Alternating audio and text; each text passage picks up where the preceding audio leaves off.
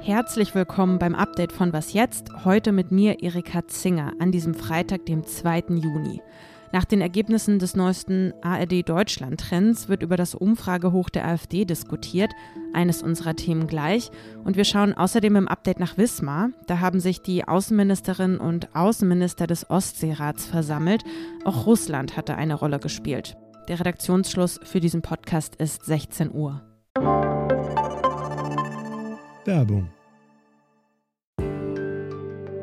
Diese Woche in der Zeit?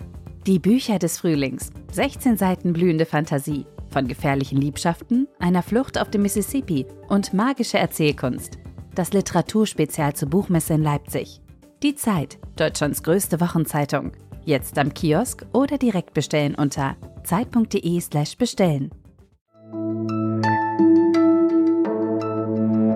18 Prozent. So viel hat die AfD in der Sonntagsfrage erreicht.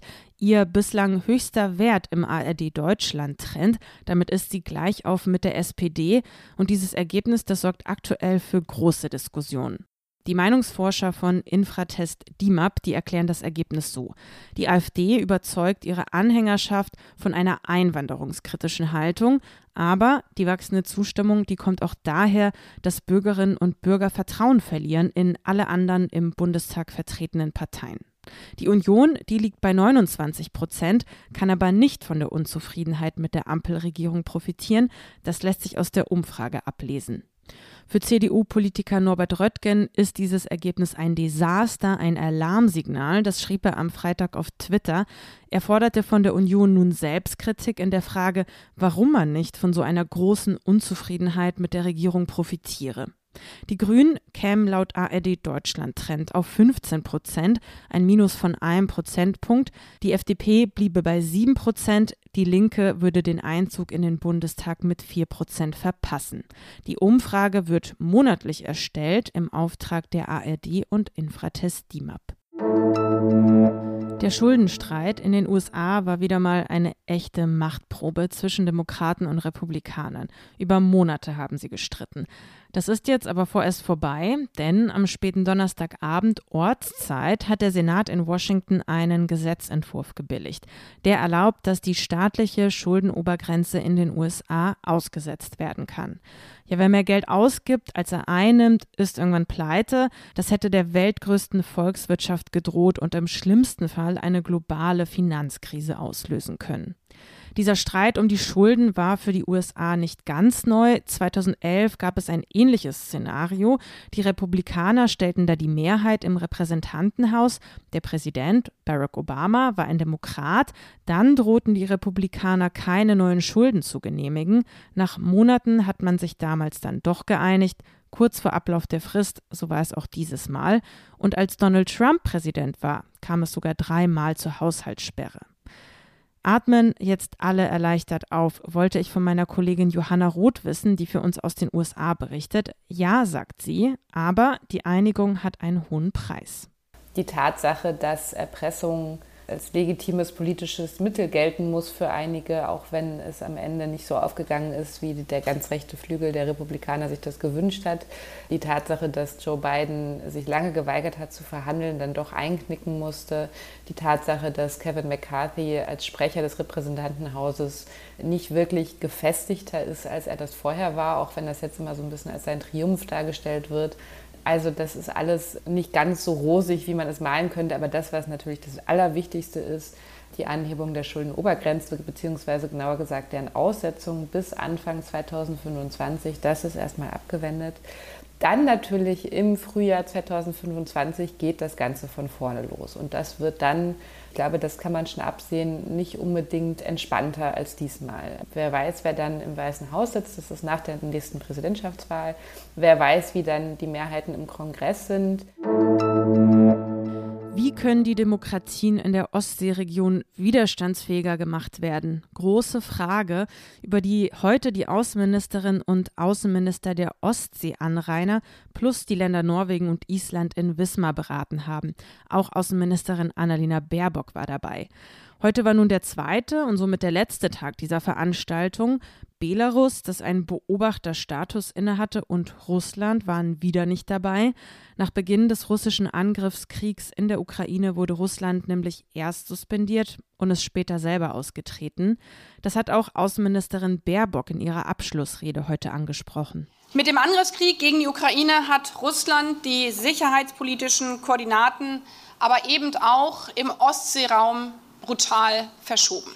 Das Vertrauen, das wir seit 1992 in die Partnerschaft gesetzt haben, ist dahin. Auf ganz unterschiedliche Art und Weise sind alle Länder dieses Gremiums von diesem Krieg betroffen. Der russische Angriffskrieg, der schweißt die demokratischen Anrainerstaaten also zusammen.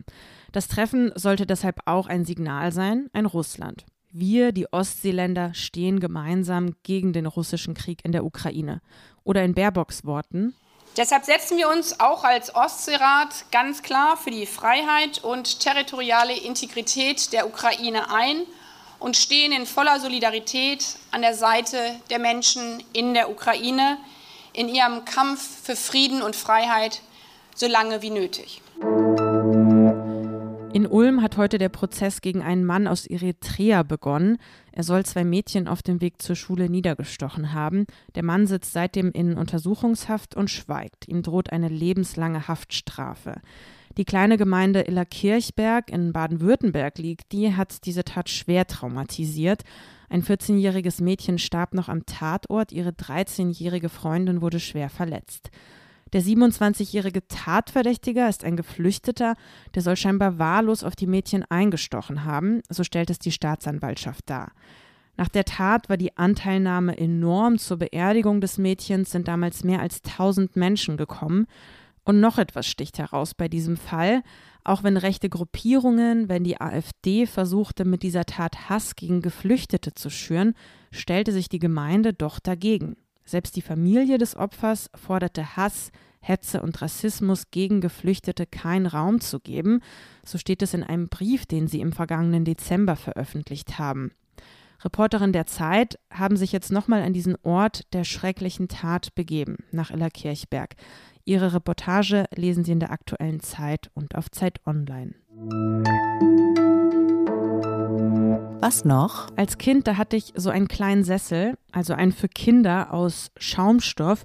Auf den waren die Gesichter von Ernie und Bert von der Sesamstraße drauf gedruckt. Ich war großer Fan. Die Serie habe ich regelmäßig geschaut und sogar eine Ernie-Puppe hatte ich, die konnte sogar sprechen.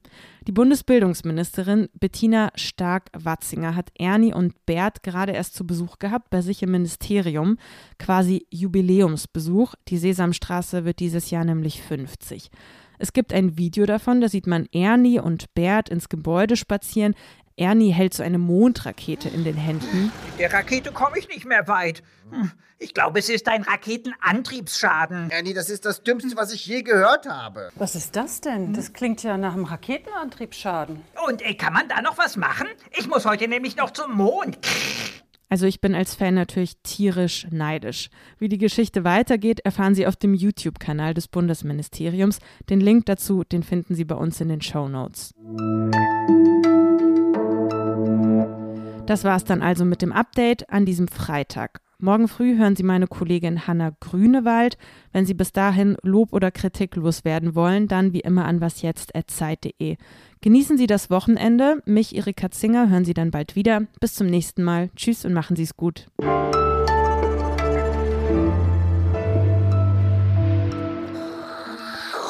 Astronaut Ernie auf dem Weg zum Mond.